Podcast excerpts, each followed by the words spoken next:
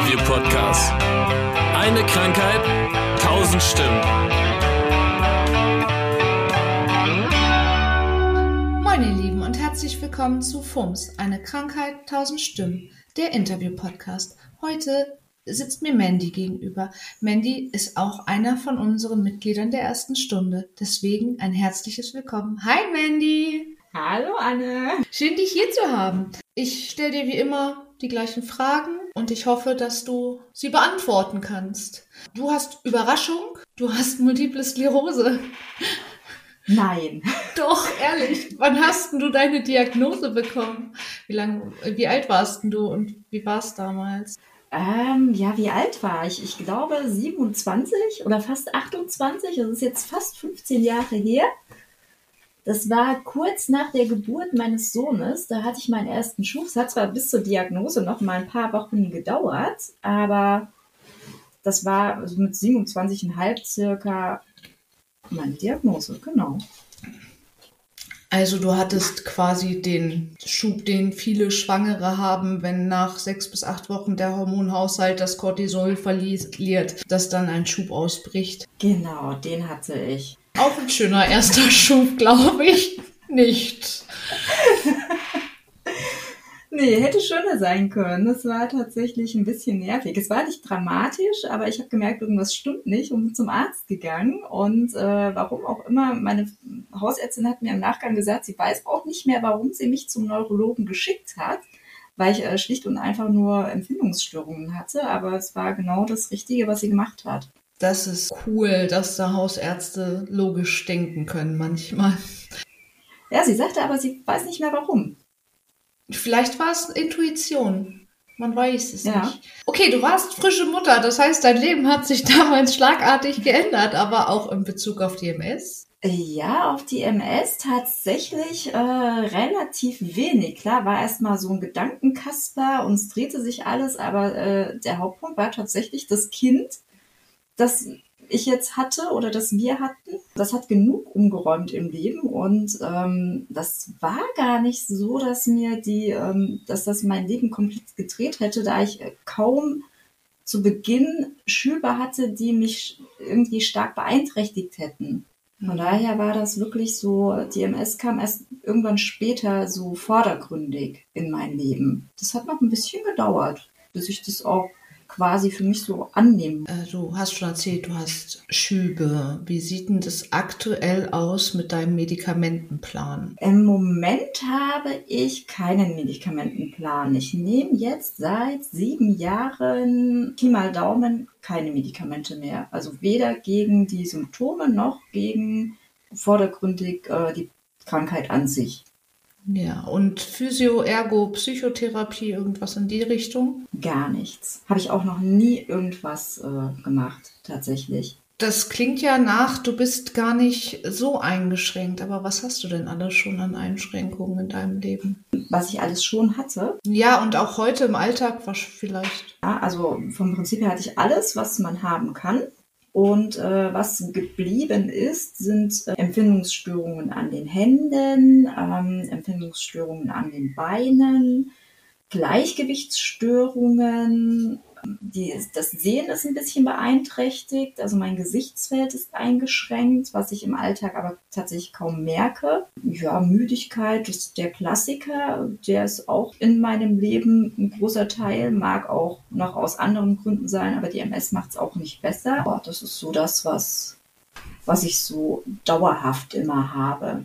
Also hast du viele Kleinigkeiten, die im Großen und Ganzen doch einige Einschränkungen bringen. Das heißt, du musstest ja vielleicht auch Dinge anpassen. Bist du resilient geworden? Ja, ich weiß gar nicht, ob ich resilient geworden bin oder ob ich das von vornherein war. Damals, als ich die Diagnose oder als die im Raum stand, ähm, meinte meine Schwester, die ja selbst Krankenschwester ist, in der Reha-Klinik arbeitet, zu mir, "Ey, MS willst du nicht haben, die haben ja alle einen an der Klatsche. Das war so die, der Spruch meiner Schwester. Und äh, mit diesem Spruch habe ich dann kurz danach auch die Diagnose erhalten und dachte mir so, okay, was, also das war der Moment, in dem ich auch dachte, naja gut, dann habe ich halt im schlimmsten Fall einen an der Klatsche. Das war so, ähm, in dem Moment dachte ich mir so, ja gut, dann ist das halt auch so. Egal was kommt, das kommt dann jetzt auch. Und ich habe seitdem tatsächlich auch nie, bisher mag noch kommen, weiß ich nicht, auch bei den beschissensten Schüben noch nie wirklich das Gefühl gehabt, damit nicht umgehen zu können. Ich war mal angepisst, ne? Aber. Also komplett Resilienz aus dir hinaus. Das Beste, was man mit dem S haben kann, weil mit dem S kann eben morgen ja, alles passieren. Von daher behält dir das unbedingt bei. Ehrlicherweise, du bist meine MS-Heldin. Dazu kommen wir nämlich jetzt. Du arbeitest Vollzeit, Teilzeit. Oh. Du hast ein Kind. Schränkt dich, was Arbeit angeht, die MS ein? Ja, tatsächlich. Also ich merke das manchmal. Ich äh, arbeite zwar nur Teilzeit, was aber, äh, wenn man ganz ehrlich ist, äh, tendenziell eher Vollzeit ist vom Umfang her häufig. Dann bin ich auch noch alleinerziehend mit zwei Kindern. Also mein Tag ist so oder so stressig. Und äh, dadurch, dass ich die Büroleitung mache und eigentlich auch die einzige da bin zurzeit, ist es schon anstrengend. Und dann merke ich schon, dass ich auf Stress mit stärkeren Symptomen reagiere, auch gern mal ein Schüblein mehr dazwischen schiebe also das merke ich schon, das, das schränkt mich schon ein. Und dann frage, das sind die Momente, wo ich mich dann auch frage, gut, wie lange kannst du das jetzt noch so machen? Dafür ist die Resilienz ja da. Du warst frisch Mutter und kriegst so eine Diagnose. Du hast schon erzählt, deine Krankenschwester, Schwester, ist korrekt, eine Krankenschwester, Schwester. Also deine Schwester, die Krankenschwester ist. hat schon damals gesagt, äh, MS, die haben alle einander Klatsche, wo ich mir denke, naja, die meisten Menschen haben einander Klatsche, aber das muss man jetzt nicht hinterfragen. Aber wie haben denn andere Familienmitglieder und Freunde reagiert? Ähm, also mein Freundeskreis war tatsächlich relativ bestürzt erstmal, bis ich die dann, da, denen aber auch ein bisschen den Wind aus den Segeln genommen habe und äh, dann gesagt habe, ja, schauen wir mal, man kann das auch durchaus behandeln bis zu einem gewissen Punkt. Und äh, das wird schon alles. Ich habe durchaus auch von Freunden, aber auch aus der Familie dann diesen Spruch gehört, ähm, ja, willst du wirklich noch ein zweites Kind haben? Ähm, kannst du dem überhaupt noch gerecht werden? Was ist denn, wenn du im Rollstuhl landest? Oder wenn du total gar nichts mehr kannst? Beziehungsweise, das habe ich dann auch im Nachgang gehört, ich hätte halt ein ne, zweites Kind besser nicht.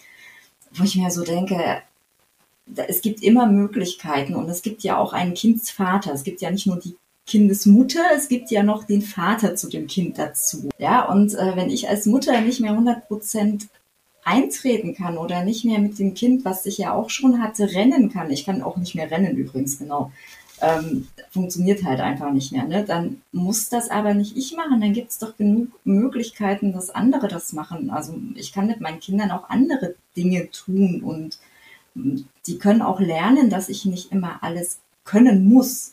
Genauso wie die nicht immer alles können müssen.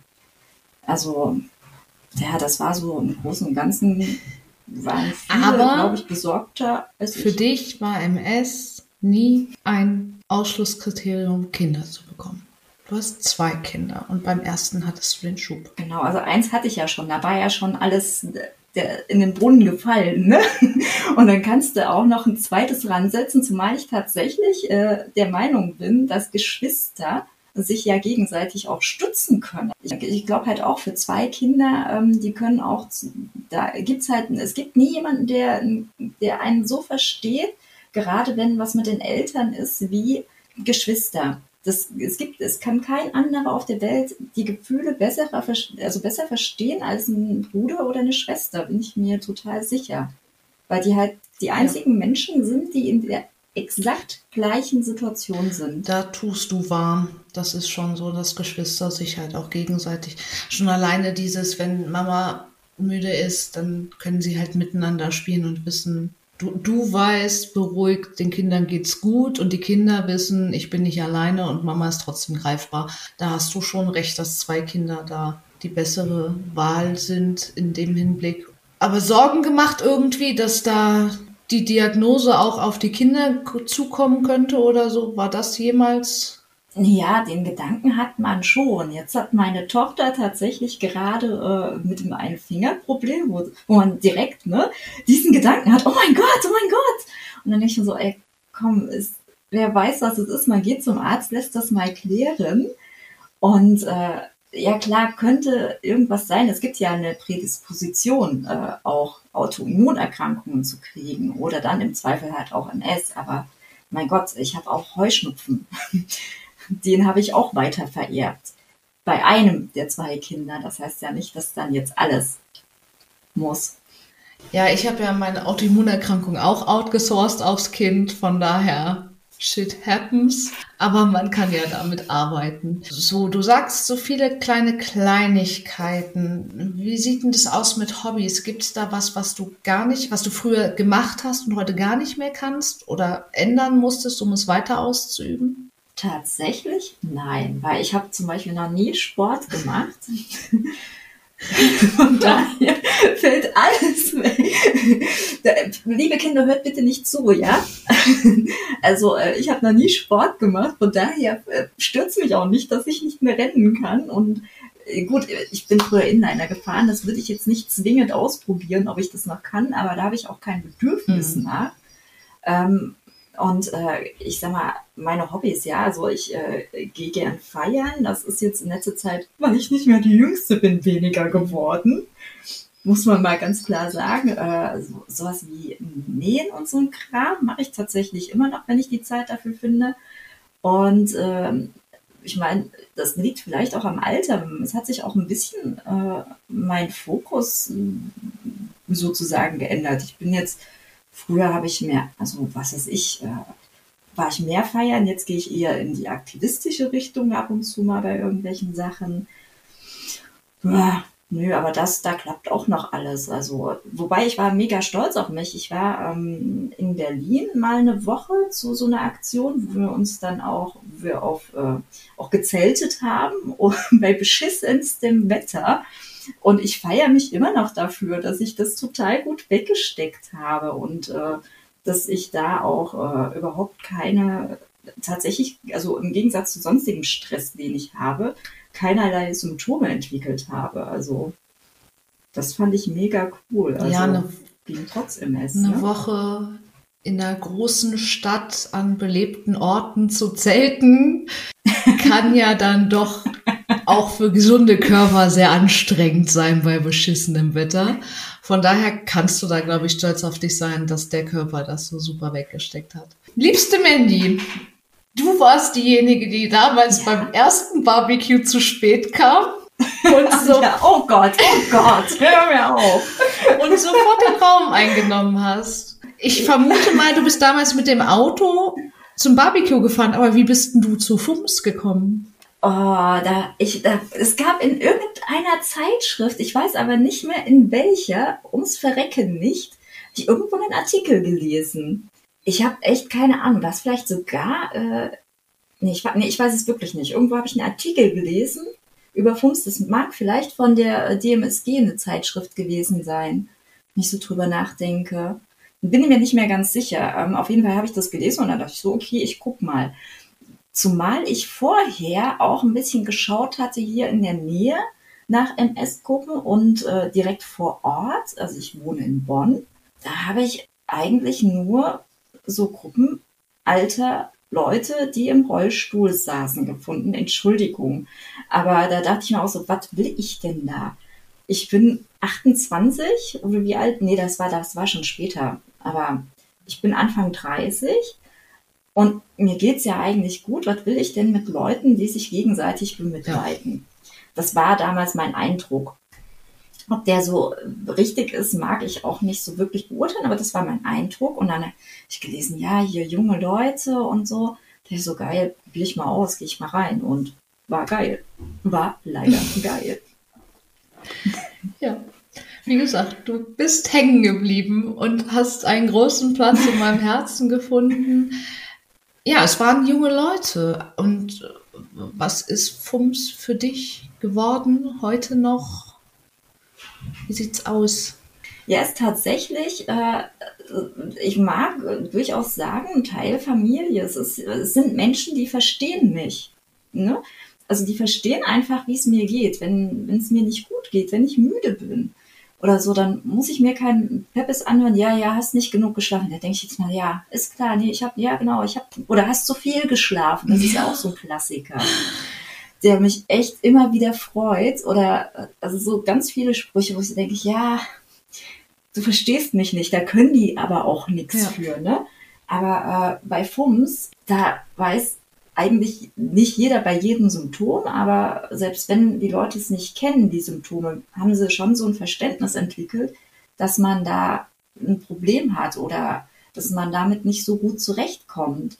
Und das ist halt, da ist sehr viel Verständnis, sehr viel ungesagtes Verständnis. Auch einfach, ohne dass man es sagen muss. Man weiß es einfach. Und wenn man mal eine Frage hat, wird die auch immer mega nett beantwortet und hauptsächlich hat man Spaß mit den Leuten. wir geben uns alle größte Mühe, cool zu bleiben, weil wir, wir waren jung, ja. Aber wir sind ja auch im Herzen immer noch junge Leute. Und wir freuen uns um die anderen jungen Leute, die auch neue Eindrücke reinbringen und anderes Wissen. Das ist schon ein echt bunt gemischter Haufen, wo jeder ein bisschen was weiß und jeder ein bisschen was versteht.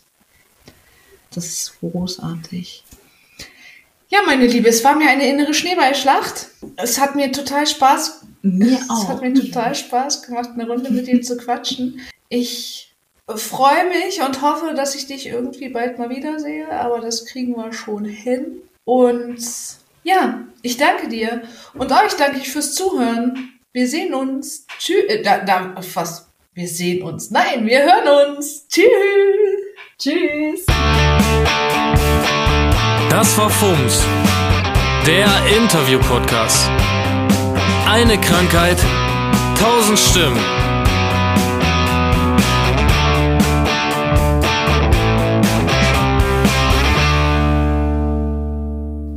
So, ihr Lieben, erstmal an euch vielen Dank, dass ihr bis hierhin ausgehalten habt. Und nun noch ein paar Credits, weil ich alleine krieg das nicht hin. Erstmal ganz, ganz, ganz, ganz großen Dank an Marcel Bromberek und Christian Fultner von der Band Vertical, die die musikalische Untermalung dieses Podcasts machen. Und an FUMS NRW, denn ohne FUMS NRW könnte ich meine Idee gar nicht umsetzen. Ja, und wenn ihr Interesse habt und mehr über FUMS erfahren wollt, dann schaut doch einfach vorbei unter www.fums-nrw.org oder bei Facebook einfach in der Suchzeile FUMS Germany eingeben. Habt einen schönen Tag und bis bald. Tschüss.